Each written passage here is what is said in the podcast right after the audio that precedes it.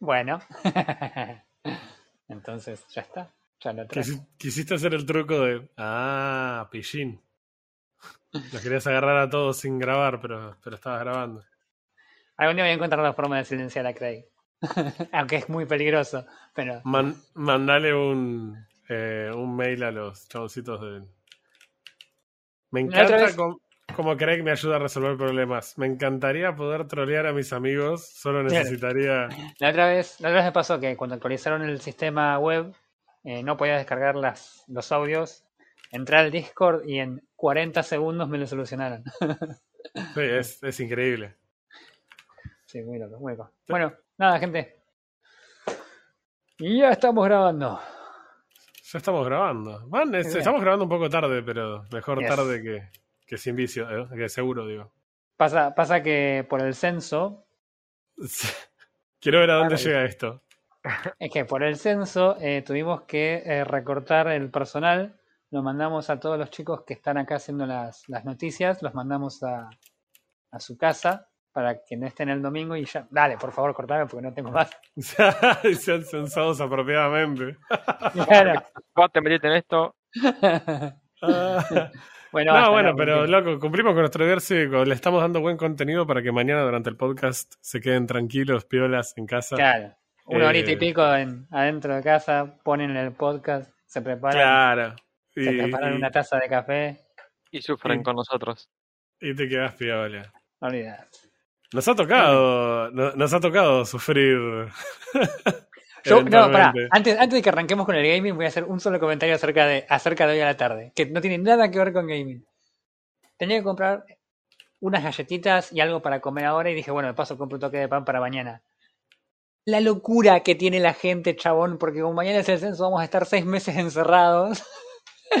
Se ven agolpado todo en los supermercados, los chinos, las panaderías.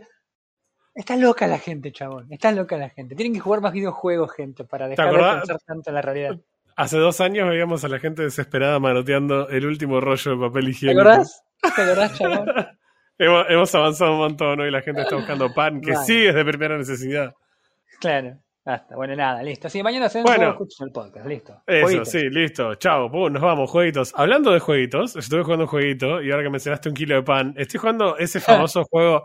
Eh, me puse un desafío personal en este último tiempo que es encontrar esos juegos en Steam que valen básicamente lo mismo que un kilo de pan. Un kilo de pan, ok. Quizás exageremos un poco, no es tan caro el juego. no está caro el pan. Muchas veces engaña porque yo tengo, por ejemplo, el plugin Steamcito instalado en el Chrome, pero no en Steam. Entonces a veces busco el precio en Steam, pero no te dice el valor final. Si sos argentino y estás escuchando el podcast y no tenés Steamcito, instalate Steamcito porque te calcula todos los impuestos por vos. Es como un contador, pero que no, no le tenés que agarpar.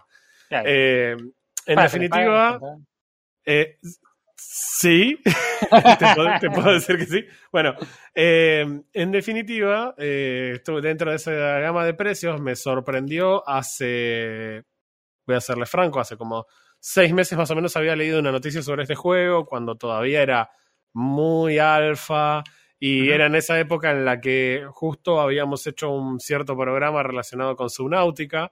Y entonces, nada, eh, la, la gente de Google me estuvo escuchando y me estuvo haciendo sugerencias respecto de qué es lo que yo tenía ganas de jugar, según Ah, ellos. Sí, ¿no? Y entonces me sugirió, me sugirió en su momento eh, que participara de una alfa de un juego survival basado, inspirado, digamos, en Subnautica. Sí, eh, las últimas veces todo lo que arrancó in- inspirado en Ajá. Subnautica no terminó bien. Bien, o sea, pongamos un contexto. Estamos hablando de un juego que según Steam vale final, final, final, final, final en Argentina 370 pesos. No es un kilo de pan, pero no, son dos. Pero igual. son dos kilos de pan. Eh, un juego que hace seis meses estaba en una alfa técnica y que hace un tiempo que el juego tiene un early access.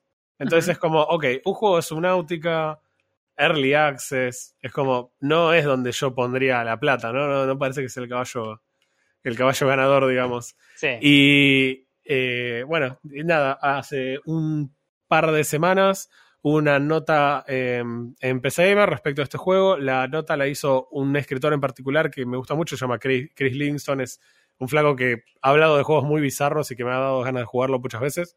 Eh, no sé si se acuerdan de un western sí, dibujado estaba a mano. exactamente en ese. Sí. Bueno, no es en ese. No es ese tipo de juego. Es un survival basado en, en Subnautica. En ningún lado dice basado o inspirado en Subnautica, pero te lleva como cuatro segundos darte cuenta. Ah, Eh, y la verdad que lo que les voy a adelantar es que está muy bueno. Muy, muy, Bueno. muy, muy bueno. muy bueno. Eh, ¿Es Subnautica? Definitivamente no es Subnautica, pero no es un problema en este caso porque tampoco, o sea, si quiero jugar Subnautica, el mejor Subnautica es Subnautica. Eh, eh, sin lugar a dudas. Entonces, la verdad que hoy eh, eh, este juego está muy bien y muy cerca. Bien. Así, lo, lo dije. Ok. Es Early Access. ¿Se nota que el juego es Early Access cuando estra- entras? No. A simple vista, no. ok. Lo, lo que notas con un juego como este que se ve bien, objetivamente bien, Yo, tengo, yo tengo una pregunta súper importante. sí. Eh, eh, eh, ¿Vas a sortear el nombre del juego en algún tipo de, de- evento o algo? No, no, no, ni por- no, el- para el capítulo número 100. Te voy a- este es- te- ¿Sabes por qué no quería arrancar por el nombre? Porque quería decir un montón de cosas copadas del coso, pero voy a decir el nombre. Porque el nombre es una de las peores cosas de este juego. Bueno, Es una de las cosas más genéricas del mundo. Se llama, escucha, eh, The Planet Crafter. Es se fuera de joda, el- es el nombre más genérico. Ey. Ok. No tengo idea de qué hace. Seguramente The es un juego The- de The cartas. World Crafter. No, no, no, no tan genérico. The Planet Crafter. Ah, perfecto. Mucho mejor. el meme de, los- de la junta directiva, que lo tira por la ventana. Eh, bueno, se llama Planet Crafter. En, eh, ¿Por qué pongo Subnautica como comparación? Bueno, porque lo primero que haces cuando empezás el juego es darte cuenta que tenés al lado una barra de vida, una barra de agua y una barra de oxígeno. Ok. Eh, yo vi estas cosas y dije, esto arrancó bien, porque si vas a arrancar ocupando, eh, copando eh, Subnautica, tenés que copiarlo bien de última, ¿entendés? Y Claro. tipo, ok, arranquemos por eso, excepto porque acá tenés una barra de vida, que en Subnautica está separada del hambre. Acá la barra de vida es la barra de hambre, excepto que el tipo se vaya muriendo por estar existiendo en el planeta Ok. a un ratio más grande que el que nosotros nos morimos por existir, ¿no? Que nos lleva como 80 años. Eh, entonces, es la barra de hambre. No sé por qué le pusieron salud, pero bueno, vaya vaya y pase. Estéticamente es muy similar a Subnautica, Sí. eh, salvando la diferencia, obviamente, de que vos en Subnautica arrancás rodeado de agua y vos acá arrancás en un planeta completamente desértico, que es desértico y rojo, pero no es Marte. Eh, ok. ¿Qué es lo que tiene de copado en términos de la historia? Porque tiene una mini historia que justifica la existencia de esta persona acá. Y es bastante original. Vos no sos el héroe que viene a terraformar un planeta. Sos un, un preso. Sos un preso que estaban trasladando de un lugar al otro. Y como. Y como vos eh, tenés que cumplir tu condena, decidieron que termines cumpliendo tu condena ahí en donde estás. Y la forma de cumplir tu condena es terraformando el planeta hasta que esté habitable, como consecuencia de lo que habrás hecho, no sé qué es. Eh, entonces, básicamente, la empresa que te, te- te estaba transportando y que terminas cayendo acá, conforme vos vas mejorando el nivel de terraformado del planeta, te va habilitando tecnologías nuevas. Ajá. Lo cual ¿Te das es en cuenta? sí ¿Te das interesante. cuenta que, que la idea de mandar un preso a terraformar Marte es básicamente la, el sueño húmedo de la derecha? Yo creo que Elon Musk está con el, con el notepad en la mano ahora diciendo. "Oh, más despacio Franchute. Así que bueno, eh, esa es la historia, la mini historia del planeta. La verdad es que Mm. No afecta demasiado. De hecho, no conoces la historia en el comienzo del juego, no la conoces Sí. instantáneamente. Caes en una especie de cápsula que tiene un solo mensaje que te dice: Mira, la única forma de salir de acá es reformando. Eh, hay fragmentos de la nave donde vos venías, igual que en otro juego. Eh, estéticamente, el juego es Subnautica Clone, hay que decirlo. Es literalmente la misma estética de, de Subnautica, pese a que la escenografía es muy diferente, estéticamente es igual, exactamente igual. Eh, El- el... juego está hecho con Sí. Unity. Eh, yo sé que en general no afecta demasiado decir el engine, pero uno tiene una idea de cómo se ve un juego en Unity y versus uno de Unreal. Y además uno tiene idea de cómo performa. Esto vuela, vuela. Eh, he jugado eh, sin ningún tipo de drop de FPS mientras tenía Minecraft abierto en, en segundo plano. Y vuela. O sea, es realmente muy bueno eh, en términos de performance. Bueno, eh, volvemos a lo que es el gameplay. Vos caes en este lugar desértico, en tu plataformita, tenés tu capacidad de oxígeno que aguanta tu tanque y salís hacia, hacia el exterior y lo que ves es un montón de recursos tirados por el piso. Y lo que tenés es una herramienta en la mano, es, es una multitool y, eh, bueno, esos recursos que están en el piso vos los podés como absorber en algún sentido con tu multitool eh, y conforme los vas eh, teniendo vas crafteando. ¿Cómo se hace el crafteo? Similar a Subnautica tenés un replicador para lo que son ítems y similar a Subnautica tenés una especie de impresión láser, algo así, no sé cómo decirlo, pero Una básicamente... impresora 3D. Sí, es como una especie de impresora 3D que te genera el, el edificio en el lugar donde lo estás construyendo. ¿Qué cosas hace, a mí entender, mejor que Subnautica? Pueden ser más creíbles o menos creíbles. Tenés una sola herramienta que hace todo, que recolecta Sí. las herramientas, construye y destruye y además ilumina con la linterna, con la salvedad de que vos lo que tenés que hacer es upgradearla poniendo chips. Entonces, en tu primer sitio coso de supervivencia inicial en el que comenzás, eh, definitivamente ya lo tenés disponible. Y eh, eh, nada, eh, tenés que conseguir los materiales para craftearla, que son muy sencillos de conseguir. Es decir, salís de la nave y los ves tirados ahí en el piso. Claro. Sí, sí, como para arrancar, que no sea tampoco que te quedes trabado. No, no, claro. Aparte, para, es, es la herramienta para destruir que solamente sirve para destruir edificios, no sirve para destruir nada más. Y la Ah. linterna, que yo la crafteé instantáneamente, en realidad solamente te sirve para explorar lugares cerrados que no tienen luz natural. Eh, pedazos de nave tuyas, cuevas que, sean demasiado oscuras, no se puede ver. La noche es completamente oscura, completamente oscura. Tu linterna igual es muy puntual, no tiene nada de, luz ambiental, no es como la de Subnautica, entonces no es que la puedes usar para explorar. La verdad es que a la noche no salís y vas a un lugar donde requieras ver a dónde estás yendo. Y la noche es muy corta, que eso está muy bien pensado porque no, no hay ninguna obligación. No es que, ok, listo, es de noche y, y veo qué es lo que hago durante la noche. Nada, son tres minutos la noche. No dura absolutamente nada. ¿Hay alguna Eh, diferencia fuera de la exploración entre el día y la noche? No, ninguna diferencia. De hecho, no tenés ningún tipo de mob agresivo porque estás en un planeta donde no hay vida. No hay absolutamente ah, nada. ok, ok, ok, ok. En Es un desierto, era- no quería literal. si había algo. No, no, no, claro, exacto. No hay nada que te venga a matar. Eh, por eso entiendo que pueden haber relacionado la- el hambre con la salud, porque al final del día en realidad no es que haya bichos que te vayan a, a intentar matar.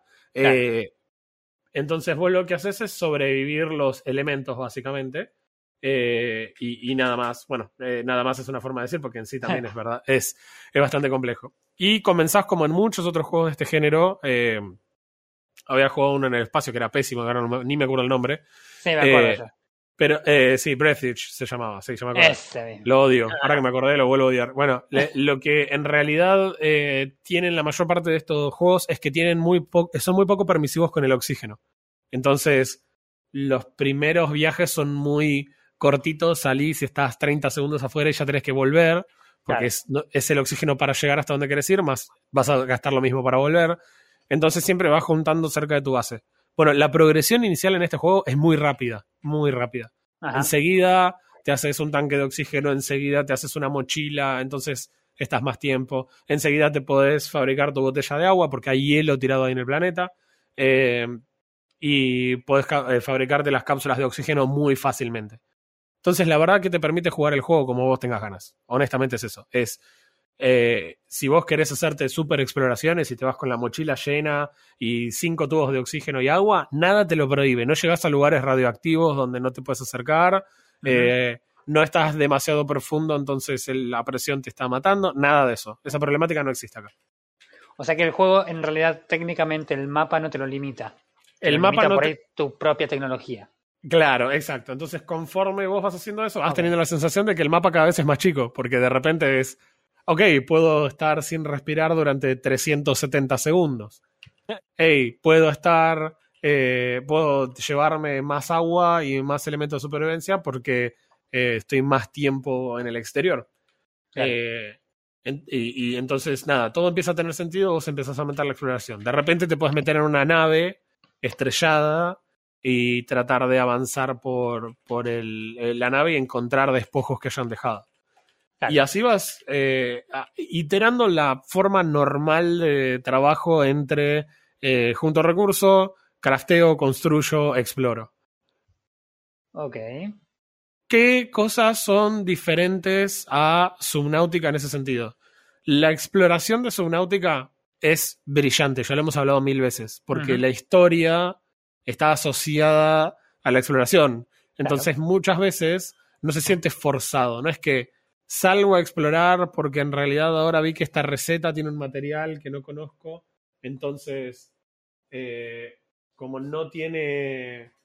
eh, como, no, como sé que hay un material nuevo, entonces tengo que salir a buscarlo porque no tengo idea de dónde está. Acá es. Eh, mirá, yo eh, tengo que salir a explorar porque ya me habilitó recetas nuevas y no tengo ni idea de dónde sacar este material, entonces seguro está en algún lado que no exploré. Claro. Y tenés que salir a, explorar, lo cual se siente un poco más heterogéneo. No significa necesariamente que sea malo, Mm. simplemente es un poco más heterogéneo. Además, en Subnautica tenías algunos depredadores que no por ser pocos eran menos aterradores. Sí, sí, sí, sí. Eh, Flashean Eh. las imágenes en este momento en mi cabeza. Sí. Eh, eso por un lado. Por el otro lado, eh, también es el hecho de que te crafteas las herramientas relativamente rápido, entonces enseguida sentís que puedes llegar a donde querés. Y tienen algún sentido los mismos exploits que Subnautica. Por ejemplo, como la energía es global, si yo genero energía en un lugar, la genero en todo el mundo. Entonces yo puedo generarme una habitación en el medio de la nada y meterme adentro y respirar oxígeno y volver a salir. Y lo Claro. puedo estar spameando infinitamente. eso. Claro. Eh, ¿Tiene sentido? La verdad que no tiene sentido. No tiene sentido. Eh, está bastante bien eh, timeada la experiencia en términos de al principio se siente re lejos ese pedazo de nave que tenías allá, pero después empezás a construir, a construir, a construir y eventualmente estás en esa nave. tu, Claro. tu base Ahí. está ahí, en la nave. This is my nave now. Muy copado, muy, Bien, muy bueno una- eso. te hago una pregunta respecto del mapa, ya que estás hablando tanto de la exploración y demás. Eh, ¿Averiguaste si el mapa, seguimos comparando con Subnautica, es eh, handmade o, o es pro- eh, procedural? Procedural, no, es creado a mano el mapa y es evidente, es completamente evidente que el mapa que nosotros tenemos en esta versión no va a ser el mapa del release. Es evidente que está armado con secciones en las que uno se da cuenta que eventualmente va a poder pasar. Eh, acá no quiero decir nada porque realmente desconozco cómo es, pero me da la sensación cuando yo miro el mapa que en realidad los creadores tenían un mapa más grande, pero que es este, tenés un presupuesto acotado, entonces decís, bueno, no, pará, voy a eh, desarrollar primero esto y cuando esto funcione bien le voy agregando las partes al mapa. Sí. claro. De hecho, si ustedes buscan The Planet Crafter ahora en Steam, se van a dar cuenta que ya tienen anunciado los próximos releases.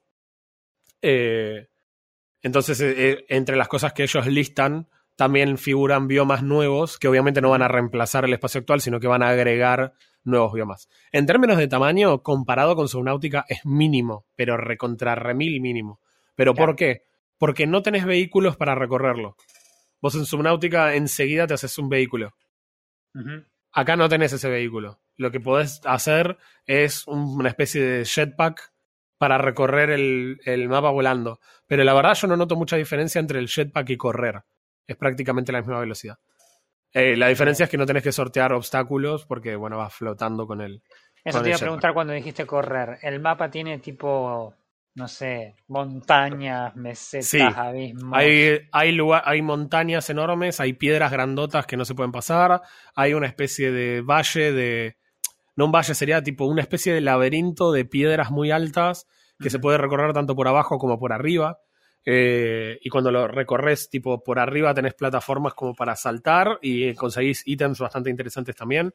Eh, tenés cuevas que tienen desnivel incluso dentro de la cueva y ahí puedes conseguir otros materiales.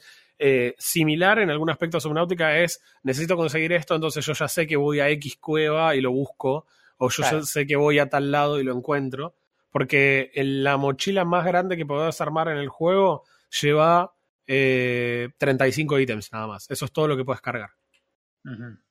Y lo otro que está bueno es ¿Los, que ítem- ¿Los ítems stackean o...? ningún ítem estaquea. Ok, Ninguno. Así que Ok, 35 entonces, lugares son mínimo. 35 ítems. claro. Es muy mínimo, poquito. mucho. Por eso tampoco tiene tanto sentido ir spameando lo de te voy construyendo un edificio en la nada. Porque en sí es solamente lo que te ahorras en oxígeno, en realidad tienes que construir el habitáculo y la puerta y te salen seis materiales, así que te ocupan seis lugares, me llevo seis cosas de oxígeno. El Claro, oxígeno se rellena completo y tengo 370 segundos. ¿Cuánto tiempo vas a estar explorando? claro.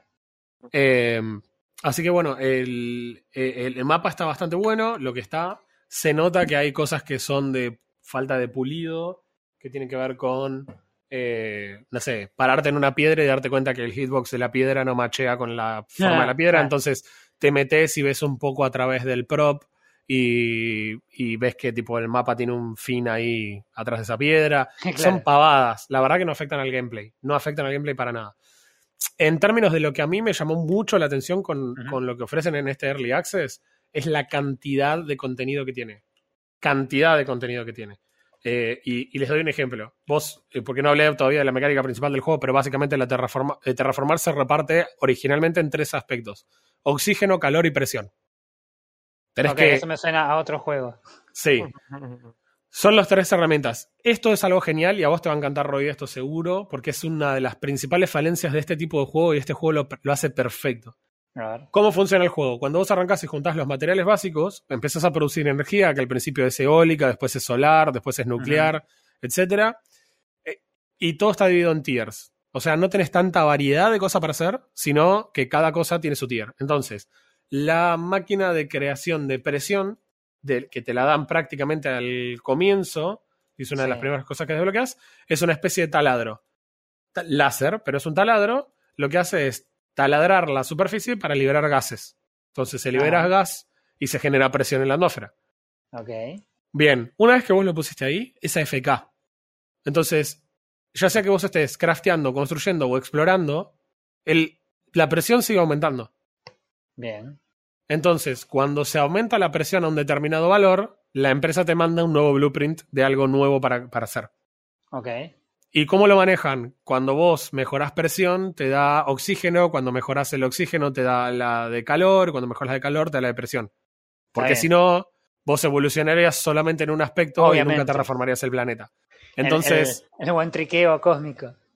claro, entonces, ¿qué es lo que pasa? Te haces las cosas de tier 1, funcionan perfecto las cosas de tier 1, de presión, entonces ahora te liberó la de eh, calor. Entonces te haces generadores de calor. Eh, generas calor, ahora te liberó el, eh, no sé, un tubo para crear eh, semillas y poner un poquito de vegetación. Hmm. Entonces empezás a hacer vegetación. Conforme vos llegás a un milestone de terraformar, por ejemplo, que el primero que es el que te sugiere el juego es cielo azul, Ok. lograr cielo azul es el primero de los, de los objetivos. Eso se logra con 175.000 puntos de terraformado. Ahora van a ver por qué les hago referencia a los números. 175.000 puntos de terraformado, pero el tier 1 de los taladros que genera presión genera 0.2 de presión por segundo. Ok. Y vos decís, man, me voy a volver chango jugando a este juego. Bueno, son completamente exponenciales las mejoras de las máquinas. Entonces vos no llegás al milestone con 10 de los taladros tier 1. Para cuando tenés 3 o 4 ya desbloqueaste el tier 2 porque diste toda la vuelta. Ajá. Y cuando tenés el tier 2, el tier 2 hace 15 por segundo. Y así van escalando. ¿Entendés? El tier 4 hace 459 por segundo. Claro, no es, no es lineal ni a gancho. No, no, no, por eso. Entonces, eh, el juego lo que hace es, ok, no tengas las, no, no te engañe y no te dé la sensación de que vas a tener que grindear como un enfermo. Claro. Porque en realidad, nada, enseguida vas a sacar el tier siguiente. Es más, vas a desmantelar lo anterior para recuperar los materiales. Porque es tipo, no produce absolutamente nada el primero. Claro, comparativamente un rango contra el rango anterior es, es una pérdida de materiales. Claro, te, te conviene que te devuelvan los materiales y el consumo de energía. Claro. Eh, entonces vos terraformás eso hasta el cielo azul. Una vez que tenés cielo azul, te agrega el cuarto elemento de terraformado, que es la, el, bio, el biomass. O sea, tenés que empezar a generar plantas. claro. Puedes empezar a tirar semillas y qué sé yo. Cuando empezás a tirar semillas, lo que generás son primero nubes, después lluvia, después generás agua en la superficie, Ah, eventualmente se generan lagos. Esto es Claro. importante. Y si hay alguien que le estoy spoileando esto, no se preocupen porque es recontra lógico lo que estoy explicando. Pero además de eso, les voy a salvar de hacer mucho trabajo. No construyan la base en donde cayó tu cápsula de supervivencia. Es literalmente el lugar más bajo de todo el mapa y se inunda completamente. Entonces, cuando el lago se empezó a generar, empecé como un chango a ir y volver a, a llevar y traer todas las cosas, A todos tus bártulos. todo de un lado al otro, porque se me empezaba a inundar. Igual todo funciona bajo el agua. O sea, si querés, o sea, tu chabón necesita oxígeno, podés quedarte bajo el agua. No, no sé si eventualmente dejan de funcionar las cosas. Eh, después de que se hacen lagos, empezás a generar eh, pa- eh, musgo, en realidad. Después de generar musgo, empezás a generar flora, etc. Ahora, ¿qué es lo que yo les digo que excedía lo que yo esperaba de contenido? En un momento yo empezaba a recolectar muestras de plantas y de flores. Y estas plantas servían en los generadores de semillas para tirarlas por ahí y hacer plantas, pero también las flores las puedes en generadores de flores que son tipo más avanzados y generan más oxígeno. De repente le, le- eh, sacas un laboratorio. Eh, después del laboratorio, se, a- entras a ese laboratorio y tiene tipo seis o siete cosas que se desbloquean en el laboratorio mismo. Sí. Que son mejoras que las vas sacando cuando el biomass va mejorando. Una de esas mejoras es otro laboratorio. What? Y en ese laboratorio, por ejemplo, crafteas ingredientes que son recontra necesarios para la progresión en la historia y en. Ah, en la historia no. En la progresión en la tecnología y en lo que vas necesitando para terraformar. Todo esto en un juego que es Early Access. Y muchas de las cosas que se generan en este laboratorio se hacen con plantas que vos tenés que hacer crecer en, en tubos, porque obviamente no tenés todavía tierra cosechable. Entonces, eh, tenés que plantar, no sé, berenjenas, las semillas que vas encontrando, zapallos, eh, porotos y ese tipo de cosas las tenés en tubos. Esos son ingredientes para el laboratorio que usás para generar las cosas más de biotecnología que son recontra necesarias para, para crear máquinas más avanzadas y demás. O sea, en sí me parece que ofrece un montón de contenido. Eh, Sí. Estoy muy, muy cerquita del objetivo de, de terraformado final eh, del, del juego. Sí. Les dije que el primer objetivo era tener 175.000 de terraformado. Yo en este momento tengo 235 millones Millones. Ok. de terraformado. Eh, esta es la suma de todas las eh, de todas las escalas que se van haciendo exponenciales en cada una de las ramas. Eh, y además tiene una cosa que es hermosa, que es como el planeta genuinamente se va terraformando porcentualmente. O sea, por ejemplo, cuando se va desarrollando musgo, ves como el planeta va volviéndose más verdoso. No es que, tipo, 100%, ¡plah! Tipo, ¿Vos tenés, ¿Vos tenés una vista global del planeta de alguna forma o solamente en la parte a la que accedes vos en el mapa, en la que puede recorrer tu personaje? Bueno, eso es interesante. Vos no tenés un mapa en el juego hasta muy avanzado. De hecho, en un momento descubrís eh, una plataforma de cohetes y no tu chaboncito no hace un cohete y se va al espacio como Ah. Subnautica, sino que es bastante interesante lo que hace. Cuando vos arrancás el juego, una de las formas a las que al principio podés avanzar, y no hay muchas otras, es esperar a que haya una lluvia de meteoritos. Porque hay algunos materiales que no los puedes obtener al principio porque están muy lejos, entonces dependés de la lluvia de meteoritos para que te traigan ese material al comienzo.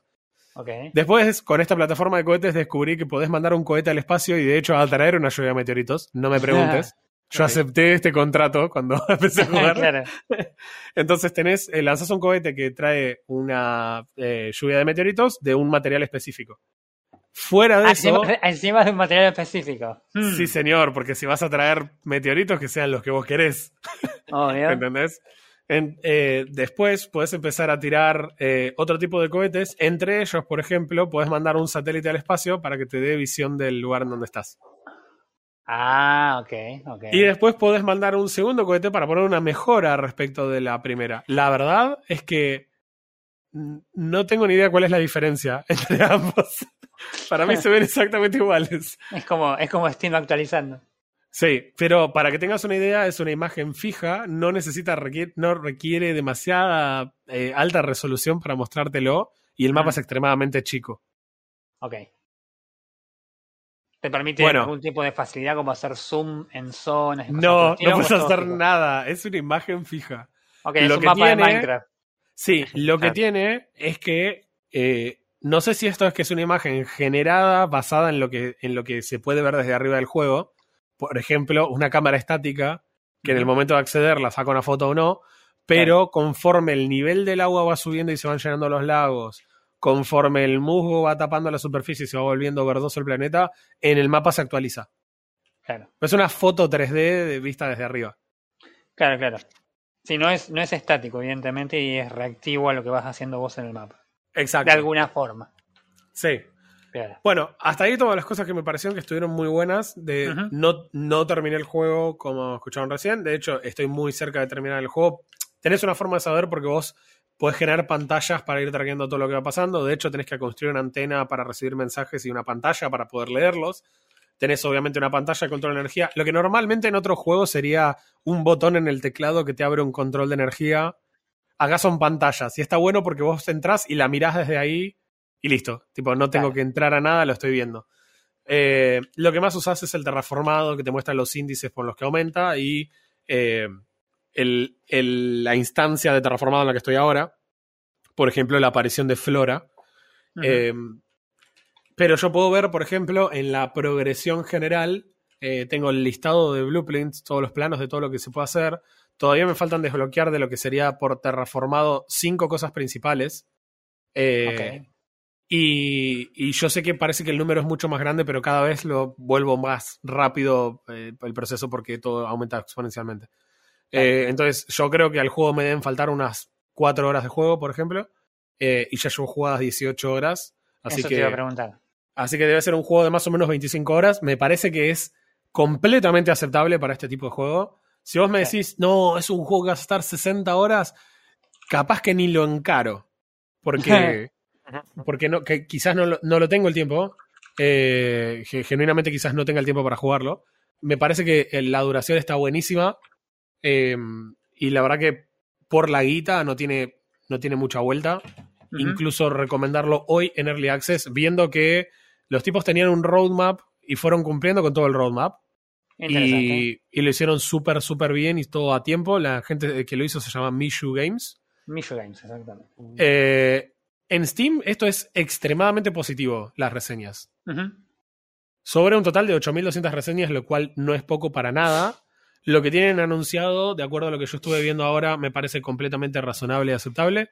Eh, tiene sentido, digamos, en el contexto del juego. Eh, y hasta acá eso todo bárbaro. ¿Qué cosas no me gustaron? No y algo que vo- vos estabas en el Discord en el momento en el que pasó. y me tuve que aguantar de decirle qué era y él se tuvo que aguantar de preguntarme qué era. Pero hay una cosa que es te muy, prometí que te iba a preguntar en el podcast. muy importante, muy importante. Quiero es la siguiente. Me tomé un mate para dar una pausa dramática. Eh, cuando yo exploré la primer, el primer fragmento de nave que estaba enterrado en un lugar del mapa, encontré microchips de computadora. ¿No? Ajá. Decían Blueprint Microchip. Yo los tuve guardados en los containers y fui encontrando en otros lugares. Y hasta cuando hablamos ayer, o sea, más o menos 12 horas de juego, una cosa así, nunca había encontrado algo que los requiriera o que sirvieran de algo. Entonces, eventualmente, cuando ya tenía como 12 guardados, los dejé de juntar. Porque, nada, los dejaba en los contenedores en donde aparecían, que encima me llamaba la atención porque tenés un tipo de contenedores que vos podés construir, que almacenan algunos ítems nada más, no, no demasiados, son, si no me equivoco, 15 ítems. Y después tenés Sí. unos mini contenedores tipo caja fuerte que tiene un solo slot y que ahí había microchips. Era como, chabón, esto parece re importante y no entiendo para qué sirven. Claro, no estaría entendiendo para qué, por qué son tan importantes. Bueno, después de 12 horas de jugado, por lo menos, quizás más, hay una máquina que es la interfaz de los blueprints, que es donde me va marcando cuando se desbloquean cosas, y abajo de todo tiene un texto que dice que si encontrás los blueprint, blueprint microchips acá, los podés decodificar. Ah, No había ningún tipo de identificador de que esto pasaba. Entonces, ¿qué hice? Me llené el inventario, vine acá y decodifiqué todo. ¿Qué cosas encontré? Esos mismos microchips que yo usé para mejorar la herramienta también servían para mejorar la velocidad con la que minás los recursos. Esto me parece Ah. Directamente estúpido, porque lo que tardás normalmente debe ser un segundo. Entonces, con la mejora de Tier 4 y me reduce 40%, es tipo 6 décimas de segundo. No me importa, o sea, Claro, no era algo no son, no son un no era cambio. relevante para nada ese cambio. Pero sí tenés un microchip que mejora la velocidad con la que te desplazás usando lo- el jetpack. Claro, eh, de lo que hablábamos hoy de la velocidad exactamente del jetpack. Y lo mejora en 40%. Eh, bueno, es algo. It's something. A mí me pareció una diferencia abismal en la velocidad de moverse. Sí, o sea, lo que vos te desplazás, desplazarte 40% más rápido es estúpidamente diferente a, lo, a, a- a minar algo que tarda un No, segundo. no, sí, sí, no, no, no. Y en este tipo de juegos donde literalmente recorrer el mapa es un desafío en sí porque tenés que tipo, llegar de un lado al otro de una forma rápida. Mira, tengo el tier 3, todavía no tengo el tier 4 y me da 45% de movimiento. Así Claro. que hace que el oxígeno sea mucho más efectivo. ¿Dónde estará el microchip que me falta que seguro me desbloquea esto? Ni idea, lo debo haber dejado tirado en algún contenedor porque no, no les estaba dando importancia. decir, porque- está en el contenedor ese que no exploraste al principio a los 5 minutos de arrancar el juego. No, volví a ese lugar, pero no me quedó nada. Aquí, Eh, claro, porque ahí los levanté todos. y Me parecían como que iban a ser seguros reútiles. Claro. Bueno, la verdad es que eso puedo decir que el juego hizo un pésimo trabajo en la UI de poner esto en un lugar en donde la, la verdad nunca me llamó la atención, en el centro abajo, eh, en una pantalla que está cargada de otro tipo de información. Pero bueno, en fin, yo hubiera creado incluso una máquina por separado dedicada a decodificar esos blueprints. Claro. Eh, porque me parece que son bastante op- lo- las cosas que puedes hacer. Entre esas también desbloqueé los dos cohetes que les mencionaba de mandar el satélite. No yo no tuve mapa hasta como 12 horas en el juego. Tampoco tuve una, un- una brújula en, el, en la interfaz hasta que no hice esto. O sea, todas esas cosas no las usé por 12 horas de juego. Me orientaba básicamente diciendo, allá hay un requecho de nave y allá hay otro, mi base está acá. Eh, la ventaja que tiene es que el juego tiene las típicas, eh, ¿cómo se llamaba cuando tenés assets de menor calidad para cuando el juego está muy lejos? Eh, Ah. Tiene un nombre que ahora no me acuerdo cómo se llama en el juego. Bueno, no importa, como sea. eh, nada, lo- vos tenés eso, entonces yo desde acá veo, por ejemplo, el otro bioma al que quiero ir a buscar aluminio, lo veo desde mi base. No es que, no es que dependo de la brújula. Pero la verdad es que hubiera sido fundamental. La Claro. otra cosa que no me gusta es esta. Normalmente yo te acepto en cualquier juego que el generador nuclear genere más energía que un generador eh, eólico, pero Ajá. no que no consuma combustible. Acá no consume combustible.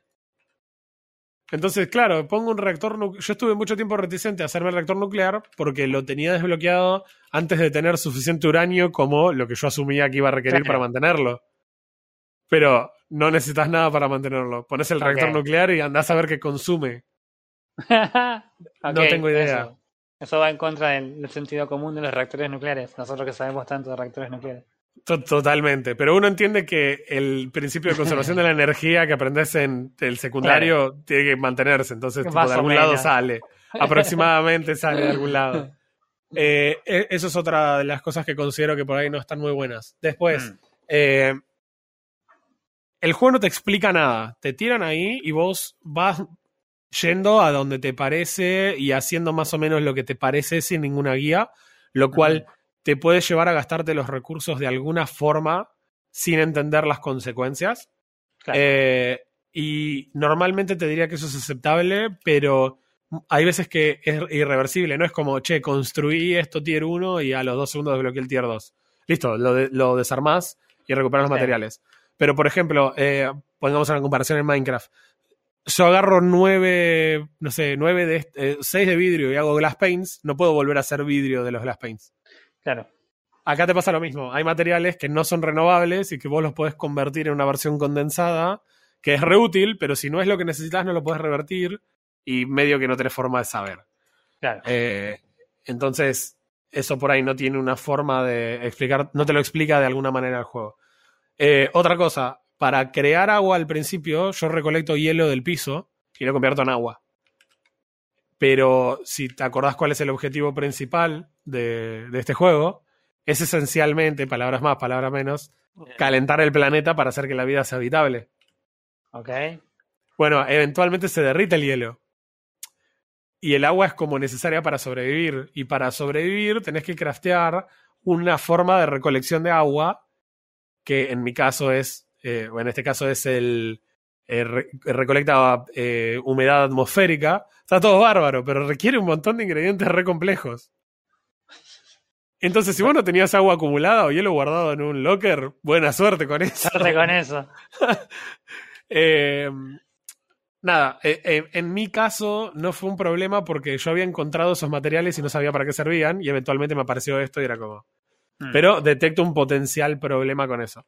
Eh, de Ahí todas maneras, no hay- morirte... no hay- Vos me decís que no hay ningún tipo de guía en el juego. La historia, ah, que hablamos al principio acerca de- del tipo este ser un preso y qué sé yo, es solamente una introducción al juego. Después, durante Sí. el juego, no tenés No hay historia. ninguna historia. No hay ninguna historia. Tu personaje jamás lee un audio. Ninguno de los mensajes que recibís por antena eh, tienen audio. Y eh, a diferencia de Subnautica, lo- vos en Subnautica recorres el juego encontrando audio logs de gente que obviamente Claro, ya murió. claro, claro. Acá no hay audio en ningún lado. Es entendible porque todavía es Early Access, Sí, sí, pero no, yo mi- no creo que ellos pregunta lo no vayan a agregar. Mi pregunta no era tanto por, por si las, las pistas eran con audio, sino más bien si eran más, más de, eh, de guía como si son en Subnautica. No, para nada. Claro. La Claro, única guía que situaciones estas que te. Sí, la única guía muy graciosa es que te escribe alguien que es Riley. Se, se, se refieren a vos. eh, con, eh, lo único que sabes es el nombre, Riley, no te dice nada.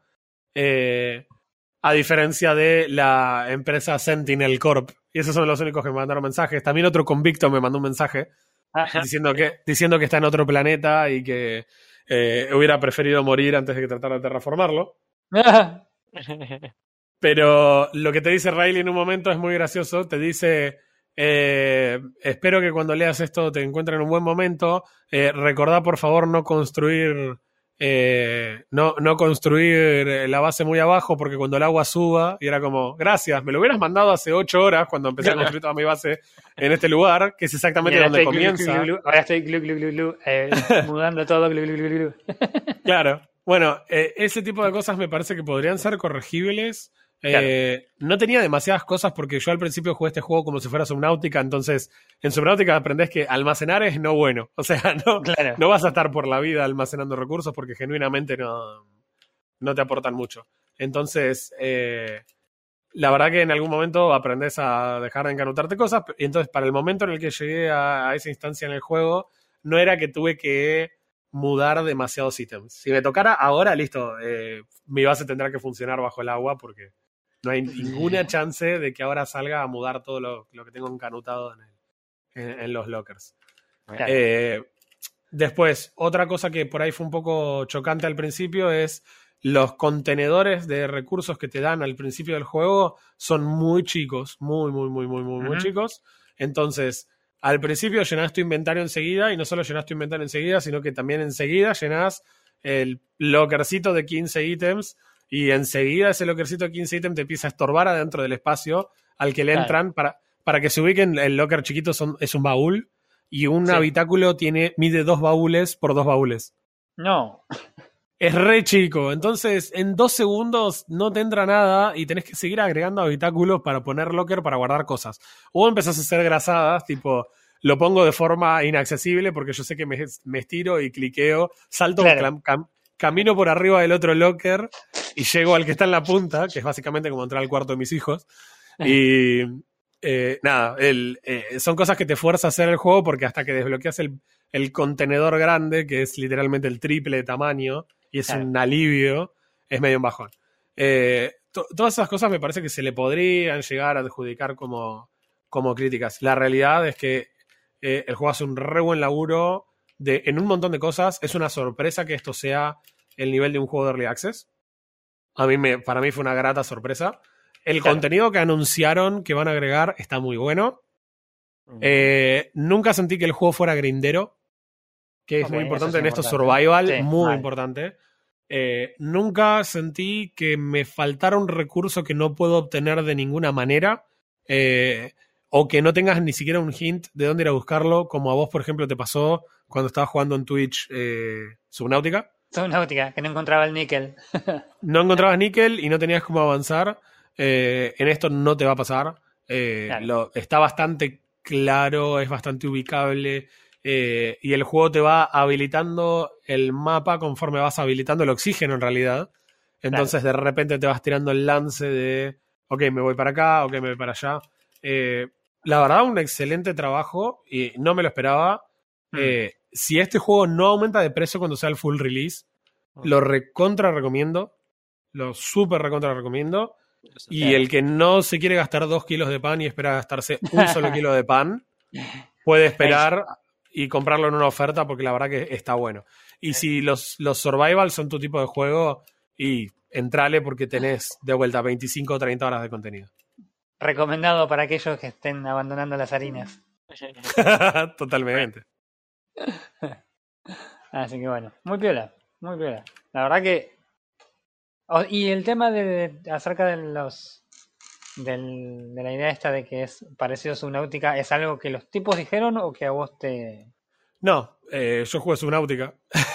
Entonces, No, bueno, ya sé, pero. eh, no, no es algo que ellos hayan implicado bajo ningún concepto, eh, no, no de forma directa al menos, Pero eh, tanto estéticamente, lo primero que ves es que estéticamente son recontra similares.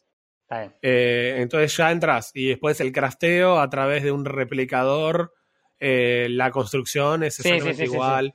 Pero, y, y sobre todo esta dinámica de, ok, manejo el oxígeno, porque en otro survival más del estilo de te tiré en una isla desierta llena de bichos, pero es una jungla y tu Claro. chabón tiene un hacha y un, y un pico.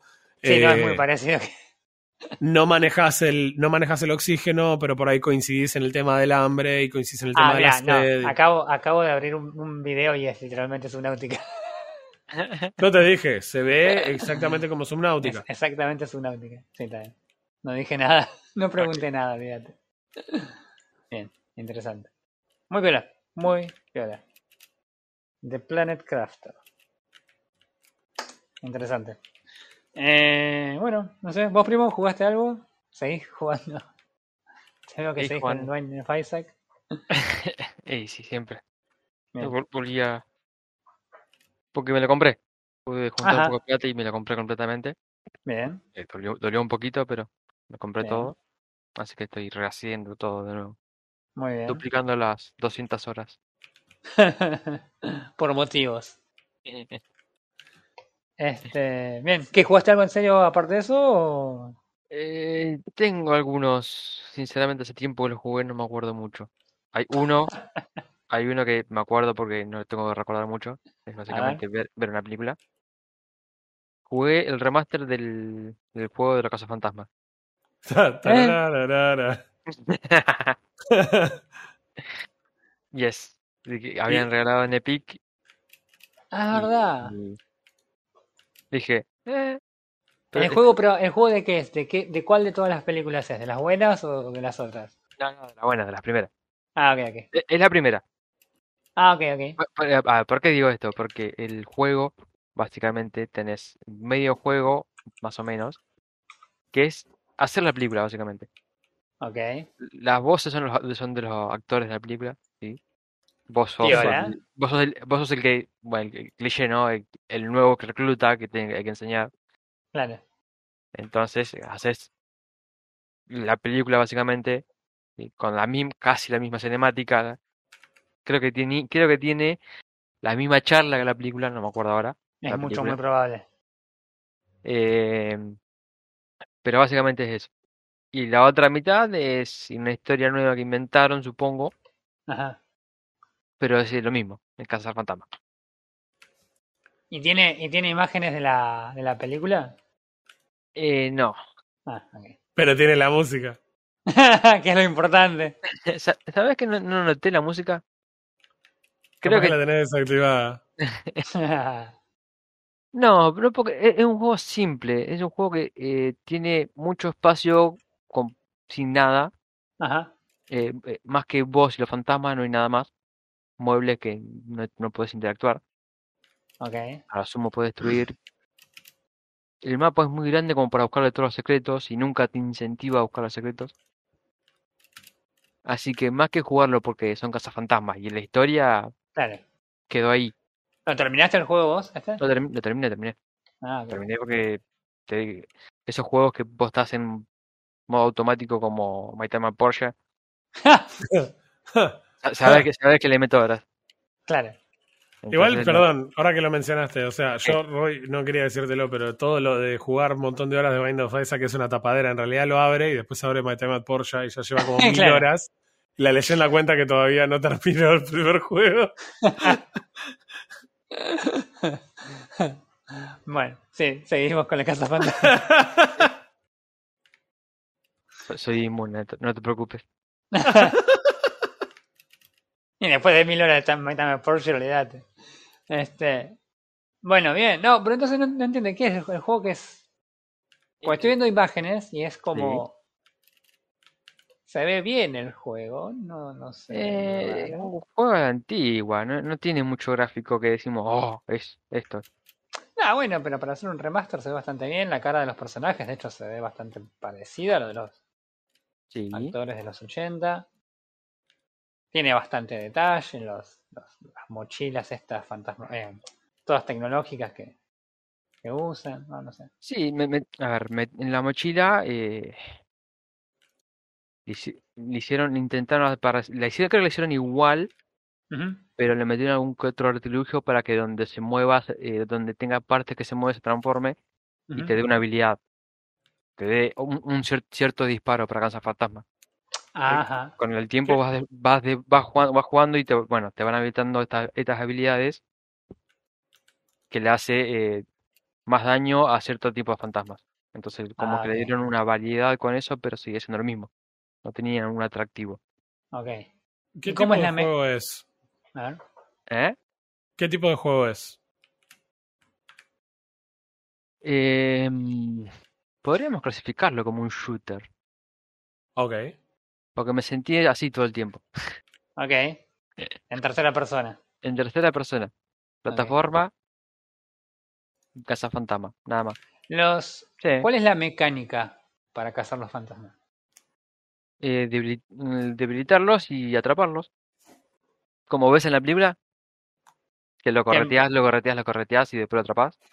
Sí. Bueno, en, la- en el juego lo mismo, correteas, le pegás, correteas, correteas, Te metes pegás con el rayo, con el rayo. con el rayo Y eso le va sacando una especie de salud. de vida, sí. Bien. Y cuando está en el que tiene un, como un como un trigger que cuando llega a determinada cantidad de salud ahí lo podés tirar la Cuando trampita tienen, y sí, cuando tienen poca vida quedan como medio atontados, Sí. eh, tenés que cambiar al, al rayo principal para agarrarlos, que es el Ah, rayo pero tenés de- distintos rayos.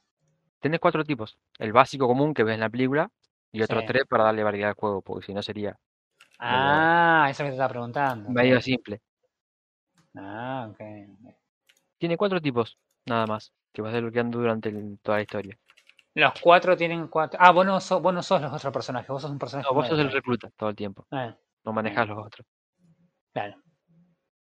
Pero Ah. no, más allá de cómo la forma de disparo de las armas y que lastime a, lo, a cierto tipo de fantasmas más que otros, Mm, no le cambian nada al juego. ok. Porque seguís aplicando la misma mecánica, no tenés que ni acercarte, ni alejarte, ni nada. Claro. Por eso es, Tiene, tiene, ¿sabes? Más pinta de.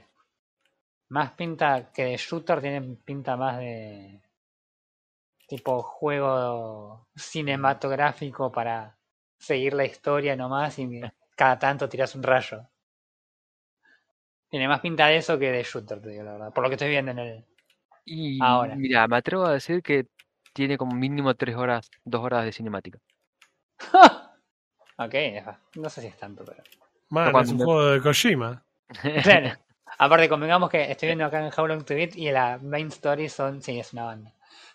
Siete horas de, de, complete- de historia principal Ma- y tres horas de cinemáticas. Es como. Claro, Hmm. imagínate que es la película y tienen que explicarla durante el juego. Proud Kojima. Así que Mira qué interesante. Y bueno, ¿te gustó el juego? ¿Lo recomendás? ¿Cuánto? eh, ¿O tenés Es un- algo más que decir? ¿Algo que, que te No, haya llamado la no, atención? es un juego de 5, es un juego y ya. Si te gusta Ajá. el fantasma lo vas a jugar, te, te va a, te va a pegar en la, en la niñez o Claro, en la edad que lo hayas visto. Y, y ya está. No, no tiene rejugabilidad. Esos son esos tiene- juegos que vos, esos juegos que vos decís que son este. eh, ¿Qué? Que, que, que son más, más nostalgia que juego. Claro. Ok. Sí, la, la mecánica no, no es atractiva. Y cómo implementaron todas las cosas tampoco es decir, bueno, me dan ganas de volver a jugarlo. Claro. L- Y, La sí. primera vez que lo jugás, lo vas a volver a jugar todo el tiempo así. No va a cambiar mucho, claro. Esto es un remaster. supuestamente.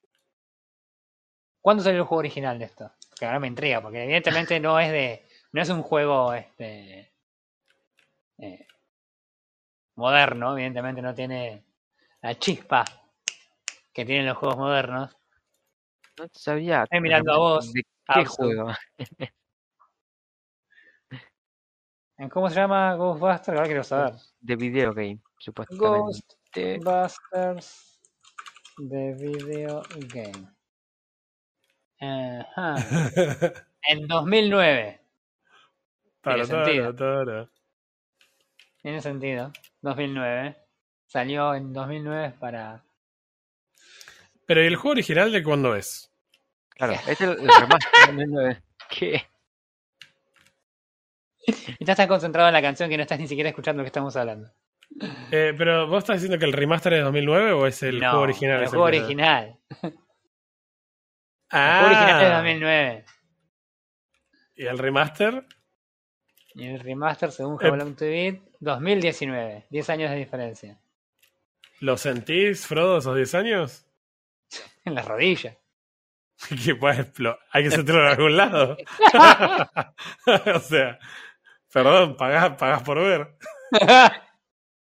No, no. Es Realmente. el- No, no. Fue un. a- Aprovechemos a sacar plata. ¿Es Claro. calle? era- Ok. Sí, sí. Bueno, siempre es es una nostalgia. posibilidad. Es, no- es, no- es nostalgia, nada más. Claro. Y bueno. Yo, yo mm, lo terminé hace más de un mes, más- más o menos, un mes. Ujú. Y pensando ahora digo, ah, estaría y me acuerdo de todo lo que tengo que hacer y toda la historia y todos los videos. Nah, gracias. Me, me- veo la, me veo la peli con pochoclos y es mucho mejor. Claro, es más No, divertido. no era, no era tan fan de, de los que son fantasmas para empezar, Claro. así que. Este, interesante. La verdad que no es muy interesante, pero. Bueno, el pero bueno, salió, salió en su momento el juego para, bueno, obviamente Windows, ya estaba Steam. Para PlayStation 3, para Xbox 360, para PlayStation 2, Nintendo Wii y la PlayStation Pocket. Y de para Nintendo DS. Así que ya tenés idea. Sí, eso explica un montón de cosas. Yes. Bien. Bien, Yes, buenísimo. ¿Algo más que decir acerca del remaster? No, Ok, The Ghostbuster Remaster. Me- me estoy tachando de la lista de, de futuros jugar, a jugar. Ok. Sí. Eh, yo no jugué nada. Va, estuve jugando cosas, pero nada. Nada que haya jugado lo suficiente como para podcast. Hay, hay un juego que estoy intentando arrastrarlos a ustedes y no pude. eh, yo lo voy a conseguir, voy a seguir insistiendo. Juego que trataste de. Mm. ¡Ah! Me- sí, sí. no importa. Ah, Vamos a hablar en el próximo podcast de ese juego cuando le hayamos metido como 20 horas en la semana. Seguro. Eh, yo lo que sí quería charlar y comentarles porque fue, creo, yo, eh, nada, tipo, no le puedo echar la culpa exactamente a ay, qué Pero- ¿A dónde vamos? A ver. Resulta que el día de mi cumpleaños, el día 14 de mayo, eh, este, la gente de, no sé, habrá sido recursos humanos, la gente de marketing, la gente de legales, no sé cuál exactamente, eh, de Blizzard, Activision Blizzard, más bien de King, que es una de las empresas que compraron, que tiene todo ese conglomerado, eh, reveló una herramienta eh, que se llama. Para, la tengo por acá, la tengo por acá. Déjame, déjame buscarla. Se llama Diversity Space Tool. O sea, ya el nombre, ya el nombre está para atrás. Eh, para los que no se hayan enterado, porque en realidad hoy martes. Uy, lo revelé el día que estamos grabando. Hoy martes, eh, ya todo el mundo estuvo todo el fin de semana hablando y, y- y- y clameando por esto. Pero básicamente la gente de Activision Blizzard tiene una herramienta en la cual miden qué tan diverso es un personaje. O sea, No. con diverso de su personaje no se refieren a qué tan diverso es, eh, son los personajes del juego. No. Escucharon claro, bien. Es qué tan diverso es un personaje. Claro. Eh, es ¿Vos cómo, tipo- cómo caracterizarías a un personaje si es diverso? Vos dirías que es mucho, es poco, ¿no? Naturalmente. Por ahí, eh, ponele. ¿Qué tan- sí, por ahí sí es trillado o no es trillado, ¿no? Tipo, Claro, si es un estereotipo o no es un estereotipo. ¿No? Algo, uno sí.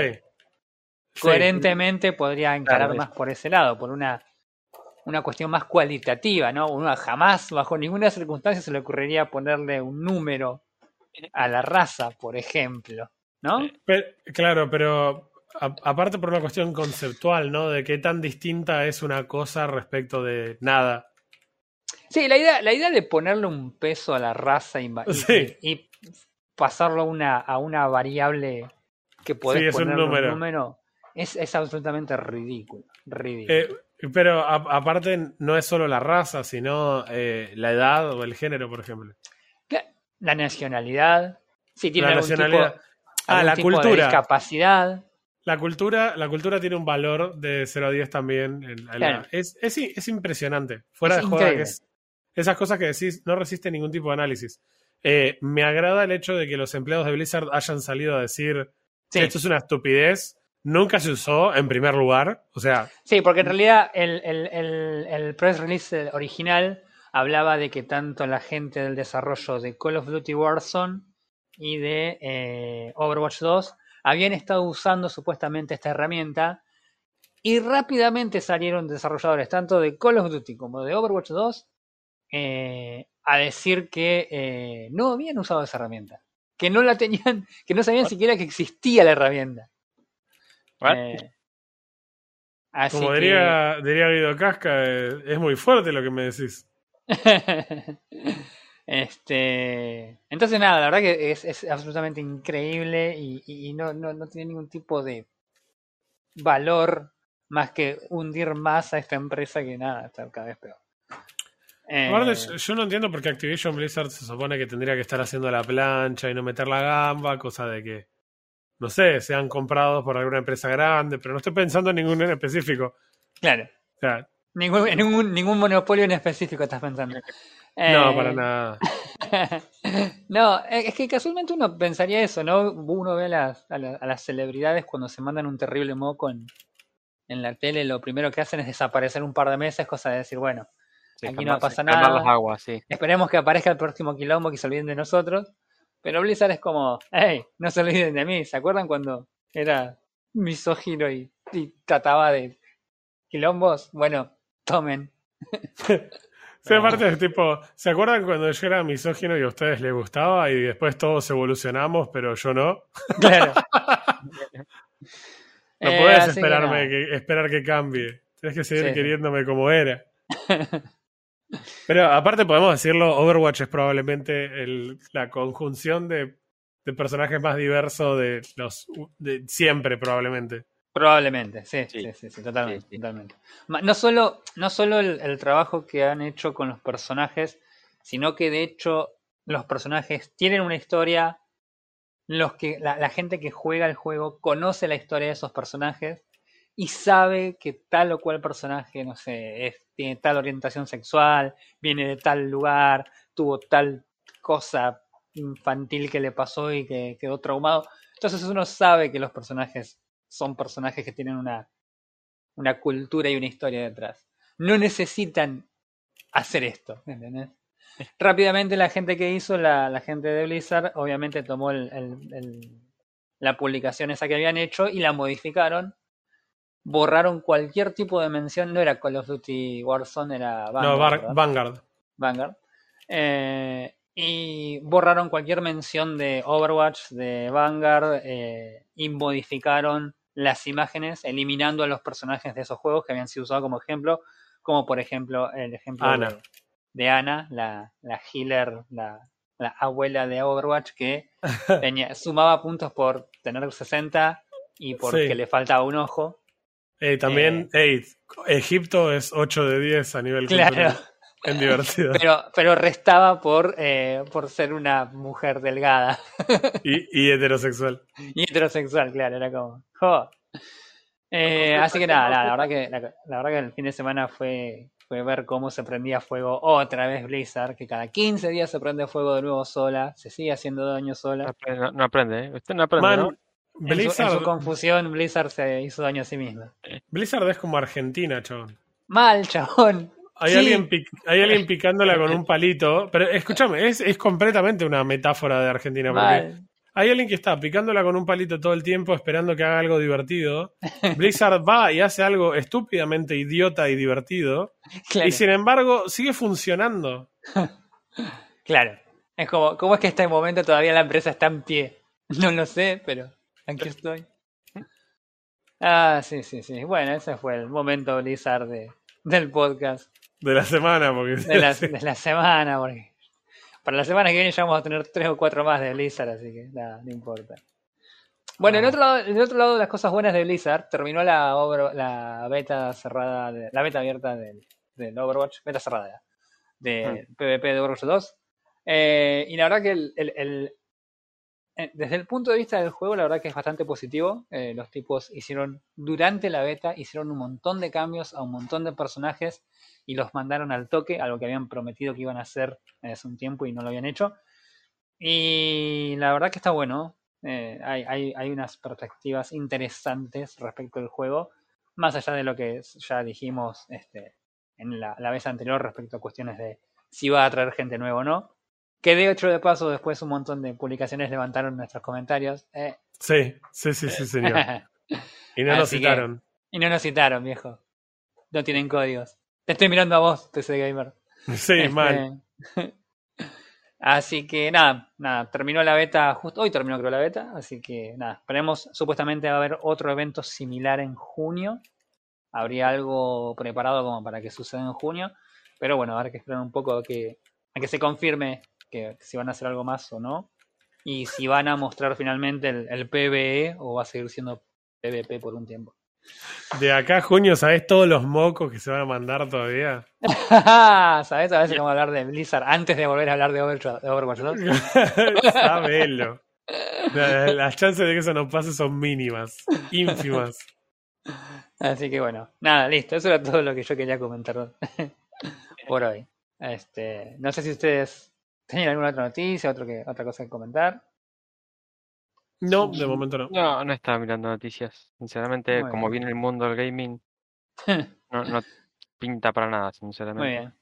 Bueno, para los que no, no se dieron cuenta, nunca dijimos el episodio, porque no es un episodio con número divertido, así que nada, fue la- esto fue el episodio número No, no te 70 quería de interrumpir. AFK.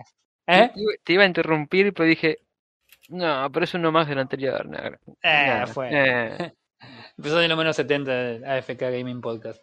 Así que nada, gente, bueno, entonces nos vemos en dos semanitas. Quédense mañana en su casa para hacer el censo. Sí, totalmente. Nos vemos. Adiós.